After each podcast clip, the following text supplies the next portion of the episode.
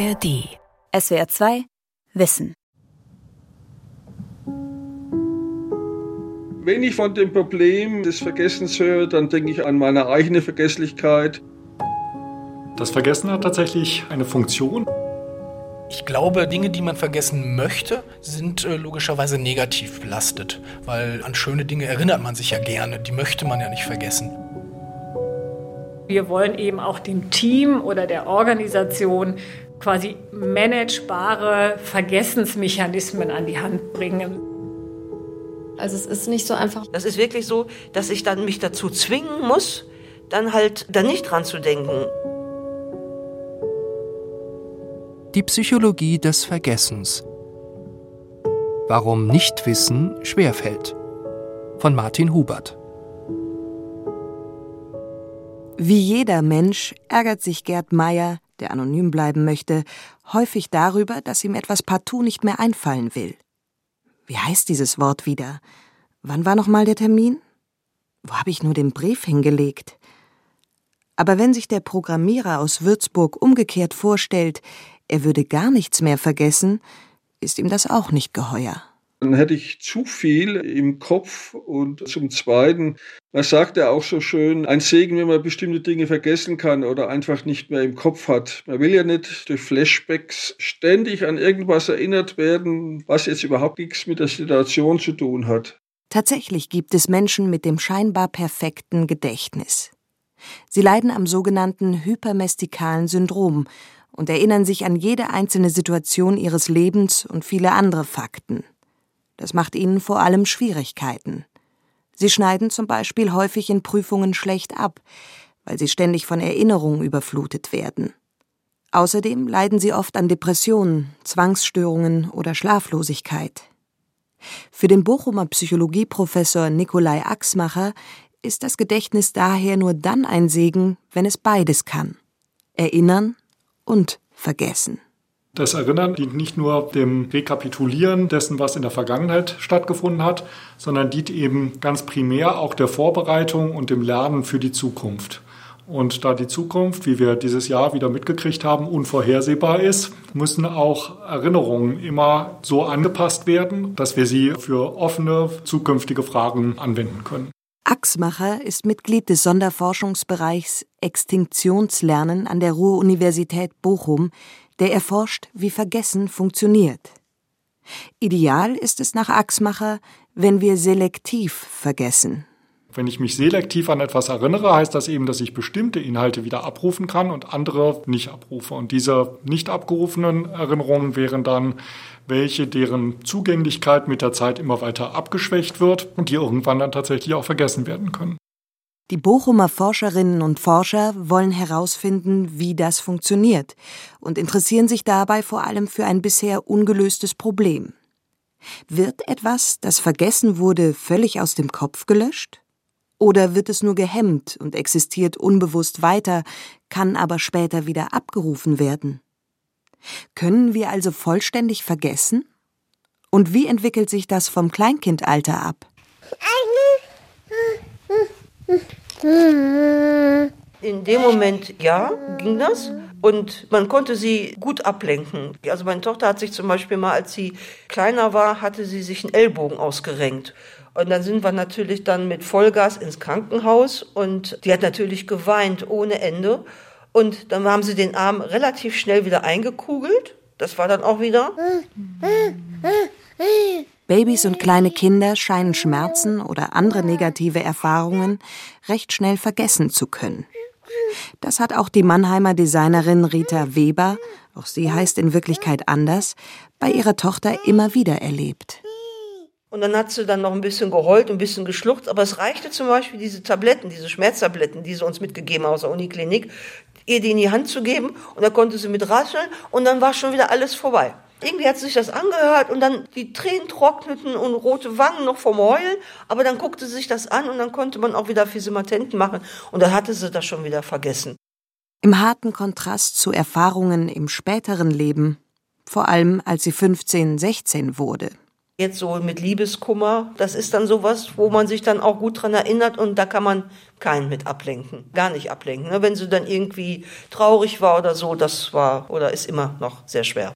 Heißt das grundsätzlich, dass Erinnerungen im Baby- und Kleinkindalter noch relativ leicht gelöscht werden können, später aber nicht mehr? Und wann dann genau? So genau wissen wir das nicht und das ist jetzt auch ein Teil unserer Studien, die wir gerade durchführen, dass wir schauen wollen, in welcher Altersspanne das stattfindet. Die klinische Kinder- und Jugendpsychologin Silvia Schneider ist ebenfalls am Bochumer Sonderforschungsbereich Extinktionslernen beteiligt. Sie konzentriert sich auf die frühe Entwicklungsphase des Gedächtnisses. Natürlich vergessen wir viel von dem, was wir nur für den Moment ins Kurzzeitgedächtnis eingespeichert haben. Wenn wir uns zum Beispiel kurz eine E-Mail-Adresse merken, die wir gleich eintippen und abschicken wollen. Damit etwas auch nach einiger Zeit erinnert werden kann, muss es vom Kurzzeitgedächtnis ins Langzeitgedächtnis überführt worden sein. Dazu muss es mehrere Male intensiv abgerufen werden, sodass es sich in den Nervenzellen des Langzeitgedächtnisses abspeichern kann. Dafür sorgt dann der sogenannte Hippocampus, ein Hirnareal, das wie ein Seepferdchen aussieht. Der reift aber nur sehr langsam aus, sagt Silvia Schneider. Je jünger die Kinder sind, umso mehr ist auch da zu vermuten, dass aufgrund der eben noch nicht voll ausgereiften Hippocampus diese Langzeitabspeicherung einfach noch nicht so möglich ist, noch nicht so gelingt. Aber auch wahrscheinlich die Abspeicherung auch noch gar nicht so stattfindet, weil die Kinder eben leicht ablenkbar sind. Wie aber lässt sich bei Kleinkindern testen, ob etwas gelöscht ist, also gar nicht ins Langzeitgedächtnis überführt wurde, oder ob es dort lagert, aber gehemmt wird? Wenn etwas komplett vergessen wurde, dann sollte das sozusagen auch so sein, dass es keinerlei Möglichkeit mehr gibt, das alte Gelernte wieder wachzurufen. Ne? Das ist wirklich weg. Während beim Hemmen ist es so, dass wir da wissen, dass es in bestimmten Situationen das alte, die ursprüngliche Gedächtnisspur wieder wachgerufen werden kann. Und da spielt der Hippocampus eine wichtige Rolle. Um das zu untersuchen, nutzen das Team und Silvia Schneider bei Kleinkindern das sogenannte Liedschlagparadigma. Sie bringen die Kinder zunächst mit einem Luftstoß zum Blinzeln, der mit einem Ton gekoppelt ist. Nach einiger Zeit blinzeln Kinder auch dann, wenn sie nur den Ton hören. Sie haben gelernt, dass der Ton und der Liedschlag miteinander gekoppelt sind. Anschließend verlernen die Kinder das wieder, weil der Ton mehrfach zu hören ist, ohne dass ein Luftstoß kommt. Das passiert jedoch in einem anderen Kontext als beim Erlernen. Zum Beispiel sieht die Umgebung bunter aus und eine andere Person leitet das Experiment. Schließlich stellen die Forscher wieder Umstände her, die der ursprünglichen Lernsituation ähneln. Fangen die Kinder dann wieder an zu blinzeln, wenn sie den Ton hören? Was unsere ersten Daten so zeigen, ist, dass wir so ab dem 36. Monat sowas auch finden können, dass dann wirklich das alte, erlernte Verhalten wieder gezeigt wird. Studien legen nahe, dass dann auch wieder das gleiche Hirnsystem aktiviert wird, das die Verbindung wenn Ton, dann Luftstoß, dann Blinzeln gespeichert hatte. Um das dritte Lebensjahr herum ist also offenbar die glückliche Zeit vorbei, in der Inhalte völlig vergessen werden. Ab jetzt gelangt vieles über den Hippocampus ins Langzeitgedächtnis und bleibt in den Untiefen des Gehirns verankert. Es beginnt die Phase des absichtlichen, willentlichen Vergessens durch Hemmung.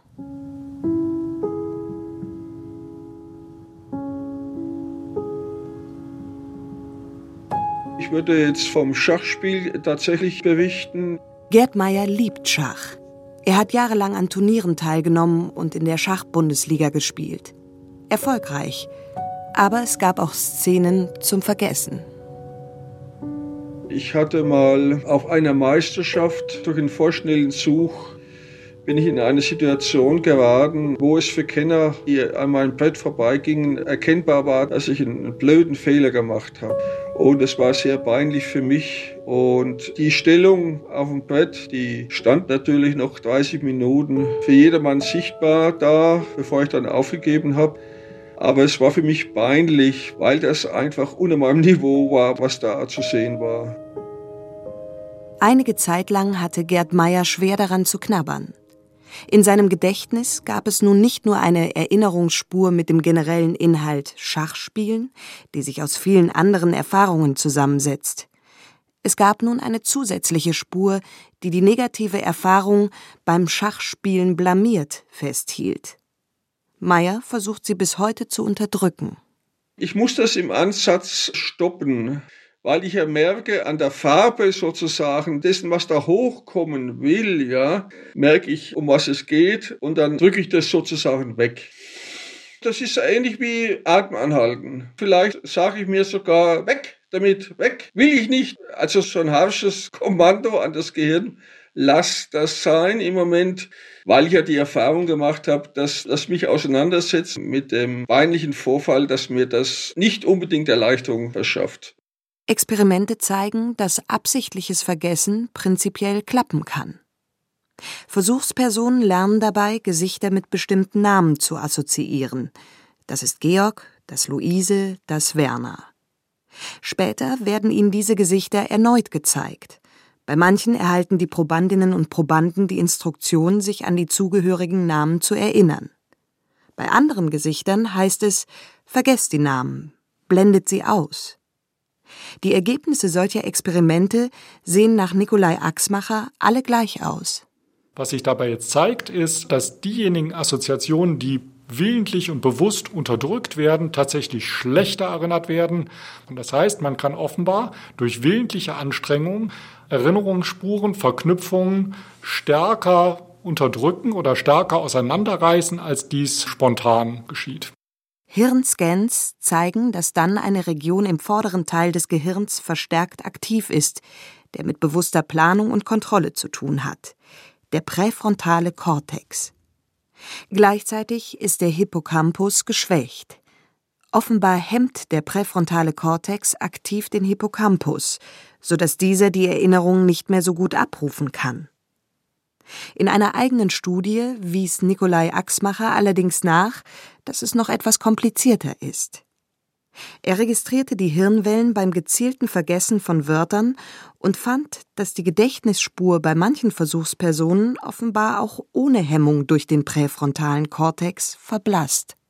Und unsere Interpretation ist, dass das möglicherweise interindividuell sich unterscheiden kann. Das heißt, dass es einerseits Menschen gibt, die bei dieser Aufgabe einfach das zu vergessene Material nur weniger erinnern und andere, die tatsächlich mehr diese aktive Hemmung dann anwenden können.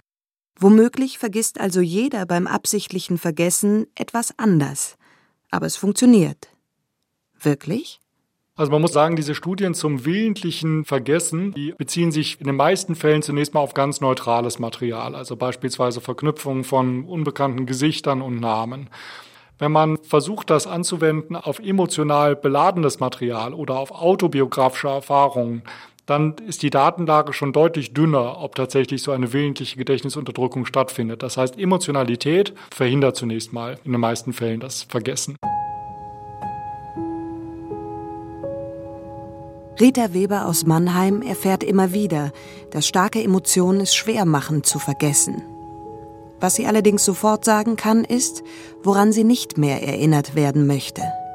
An meine Familie, weil ich sehr enttäuscht bin von meiner Mutter und meine Mutter vieles bei mir falsch gemacht hat. Nicht nur bei mir, auch bei meinen Geschwistern.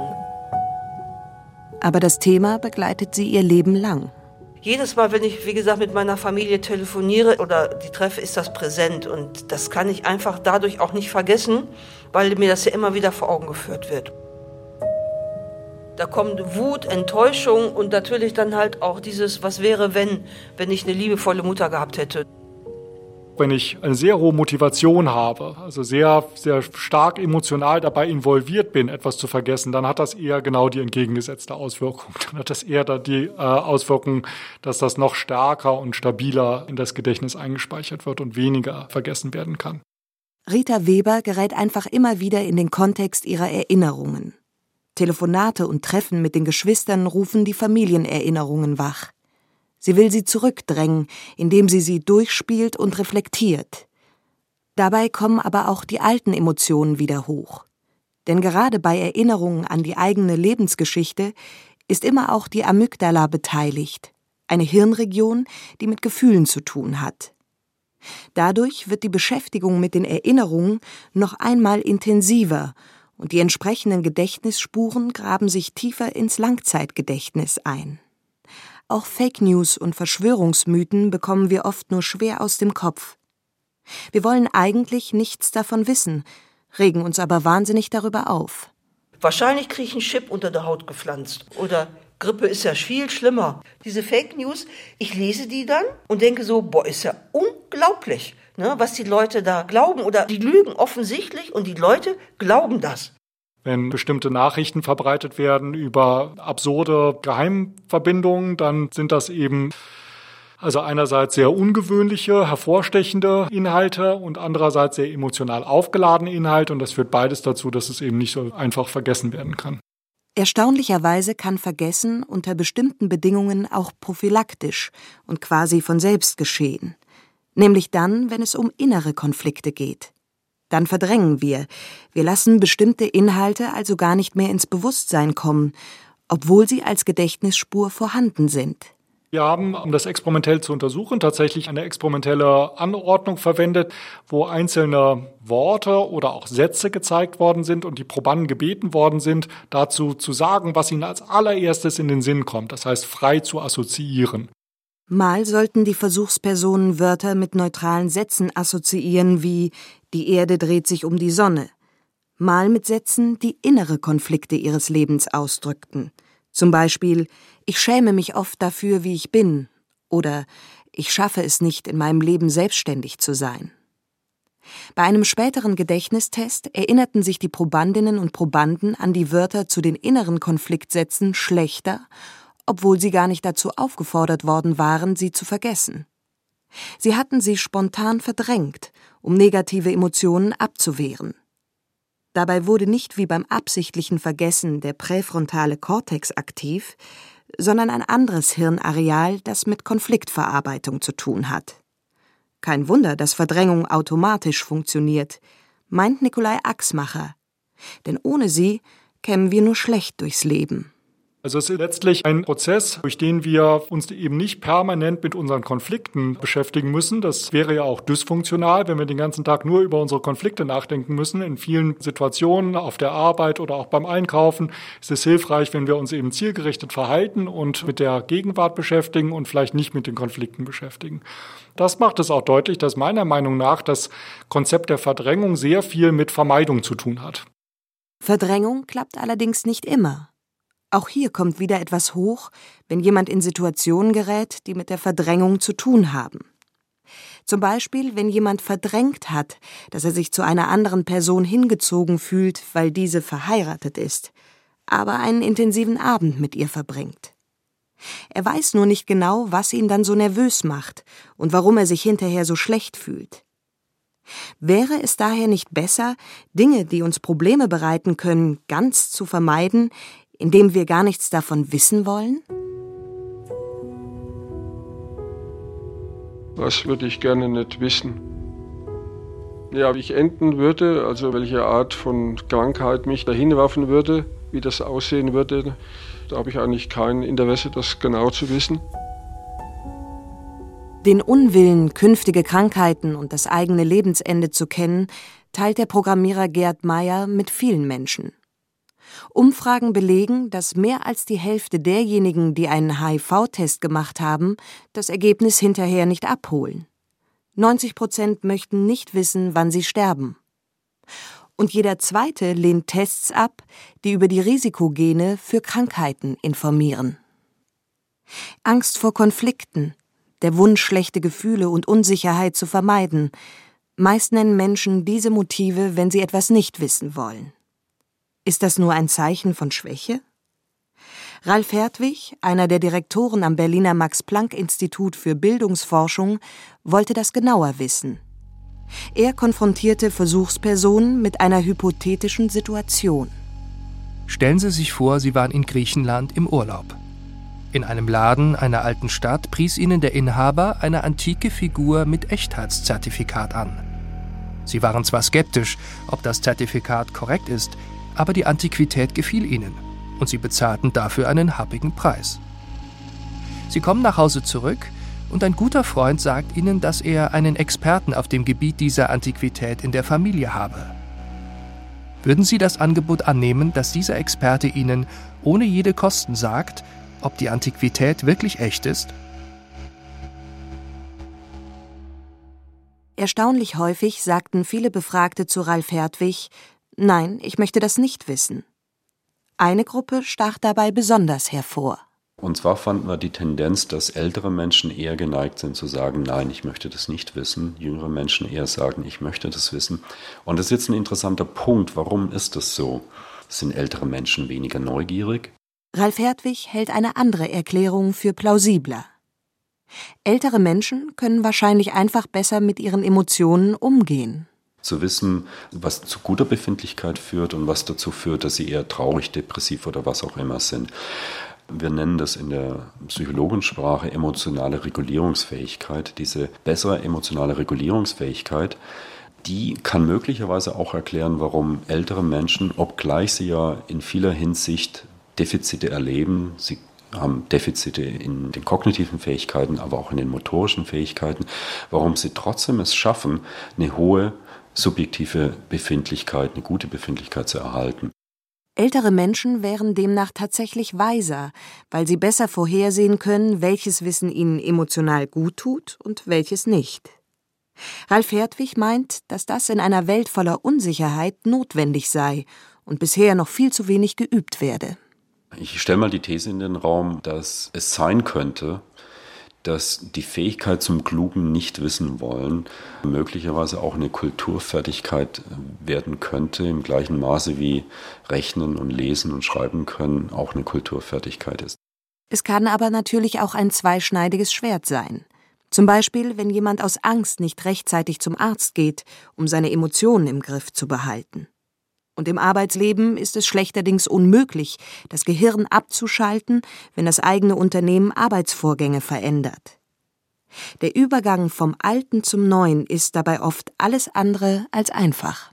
Wir arbeiten viel mit Computerprogrammen und ich merke das, dass die Computerprogramme von früher, die sind mir natürlich geläufig und wenn dann wieder neue Programme bei uns installiert werden, weil es wieder irgendwie fortschrittlich oder qualifiziertere Programme gibt, da merke ich, dass ich immer wieder tatsächlich in diesen alten Rhythmus verfalle und immer wieder auch oft die gleichen Fehler mache. Ich brauche da schon ein bisschen länger für, definitiv. Wie können Menschen wie die Mannheimerin Rita Weber alte Routinen am besten vergessen, wenn sie sich an neue Arbeitsvorgänge anpassen müssen? Das möchte die Wirtschaftspsychologin Annette Kluge in Bochum herausfinden. Mit ihrem Team hat die Professorin eine kleine Produktionsstraße aufgebaut, in der Versuchspersonen künstliche Hüftgelenke herstellen. Sie werden so lange in bestimmte Arbeitstechniken eingeführt, bis sie sie aus dem FF beherrschen. Dann wird etwas im Produktionsprozess geändert. Das Forschungsteam beobachtet daraufhin, wer sich mit dem Umlernen leichter oder schwerer tut und welche Faktoren dabei eine Rolle spielen. Das Alter spielt schon ab Mitte 20 eine Rolle. Also es geht nicht darum, dass wir jetzt über die 60-Jährigen und älter sprechen, sondern tatsächlich auch Leute, wo wir sagen, die sind doch jung. Ja, da kann doch Alter noch nicht so eine Rolle spielen. Aber da stellen wir auch schon fest, dass es eine Rolle spielt. Und zwar über, es gibt eine Intelligenzfacette und die nennt sich Merkfähigkeit. Manche Versuchspersonen müssen nur einmal erklärt bekommen, was sich bei der Produktion verändert hat. Sie merken sich das sofort und fallen nie mehr in die alten Routinen. Ab Mitte 20 nimmt diese Merkfähigkeit aber statistisch gesehen ab. Wie hilft man denjenigen, die sich mit dem Merken und Vergessen schwer tun? Manche Arbeitspsychologen raten Unternehmern, hauptsächlich auf das hinzuweisen, was veraltet ist und vergessen werden soll. Andere schwören eher darauf, allein das Neue hervorzuheben. Da hat sich schon gezeigt, dass also die Kombination aus beidem äh, schon auch hilfreich ist. Zumindestens, wenn es um die Reduktion von Fehlern geht. Also wenn ich tatsächlich beides sehe und nochmal so vergleichen kann, ah, wie war das Alte und wie ist das Neue und an welcher Stelle ist der Unterschied, das kann helfen, aber es dauert länger. Also wir sehen einfach, ich muss dann die Landgeschwindigkeit anpassen, damit die Leute diese bewusste Erinnerungs- oder Vergessensleistung auch durchführen können. Auch wenn es um das Arbeiten geht, scheint es also am besten zu sein, beide Seiten des Gedächtnisses zu unterstützen. Das Vergessen des Alten und die Anpassung an das Neue. Wichtig ist, dass das ohne zu viel Druck geschieht. Ein Geschlecht kommt mit dem Umswitchen im Arbeitsleben jedenfalls besser zurecht. Wir haben jetzt tatsächlich über 330 Personen auch in unserem Produktionslabor auch angeschaut. Und wir können schon finden, dass Frauen die Vergessensleistung ist bei denen deutlich besser als auch die neue Anpassungsleistung. Also Frauen sind eher in der Lage als unsere männlichen Versuchspersonen, sich hier zu adaptieren, indem sie das Alte vergessen. Und das aber auch nicht, und das finde ich auch eine tolle Nachricht, auf Kosten der Schnelligkeit. Ja, also die sind genauso schnell wie ihre männlichen Kollegen, aber machen weniger Fehler. Gibt es ein Rezept für gutes Vergessen? Rita Weber hat ihre eigene Methode entwickelt. Das hat mir meine Therapeutin so gesagt. Ich soll mich dazu zwingen, die schlechten Gedanken wegzusperren. In meinem Kopf soll ich so ein Kästchen bauen oder bereithalten, wo ich dann halt meine schlechten Gedanken, an wen auch immer, da einsperren kann. Und dass ich da bewusst sage, so, ich sperre die jetzt weg oder versuche ich dann dran zu denken, wie ging es mir denn vor einer Stunde noch? Da hatte ich dann noch gar nicht dran gedacht. Da ging es mir doch auch noch gut. Wenn die inneren Konflikte und Emotionen, die mit Erinnerungen verbunden sind, besonders stark sind, erfordert das Vergessen besondere Techniken und ab und zu auch Hilfe von anderen. Aber generell geht es immer um das gleiche Prinzip, unterstreicht Nikolai Axmacher. Grundsätzlich ist es so, dass durch den Abruf die Gedächtnisspur wieder zunächst mal in einen labileren Zustand überführt wird. Und wenn anschließend dann nach dem Abruf diese Gedächtnisspur beispielsweise verknüpft werden kann oder geändert werden kann durch die aktuellen Erfahrungen, dann ist sie hinterher etwas abgeschwächt oder wird eben in veränderter Form wieder abgespeichert. Es geht darum, den Erinnerungen die emotionale Wucht und die alte Gestalt zu nehmen, sodass sie nicht dieselben bleiben. Vielleicht die beste Möglichkeit, etwas zu vergessen, ist, sich auf etwas anderes zu konzentrieren. Also auf etwas, was jetzt gerade stattfindet, auf zukünftige Pläne zu konzentrieren, das Hier und Jetzt wahrzunehmen und eben nicht zu versuchen, explizit und gezielt etwas in der Vergangenheit Liegendes zu vergessen. Das führt in vielen Fällen, hat das eher paradoxe Auswirkungen. Nachhaltiges Vergessen ist keine leichte Kunst. Aber es kann gelingen, wenn wir unsere lästigen Erinnerungen so gelassen wie möglich abrufen und sie dabei auch mit Hilfe anderer umgestalten. SWR 2 Wissen die Psychologie des Vergessens, warum Nichtwissen schwerfällt, von Martin Hubert. Sprecherin Lena Drieschner, Regie Andrea Leclerc, Redaktion Vera Kern. Ein Beitrag aus dem Jahr 2021.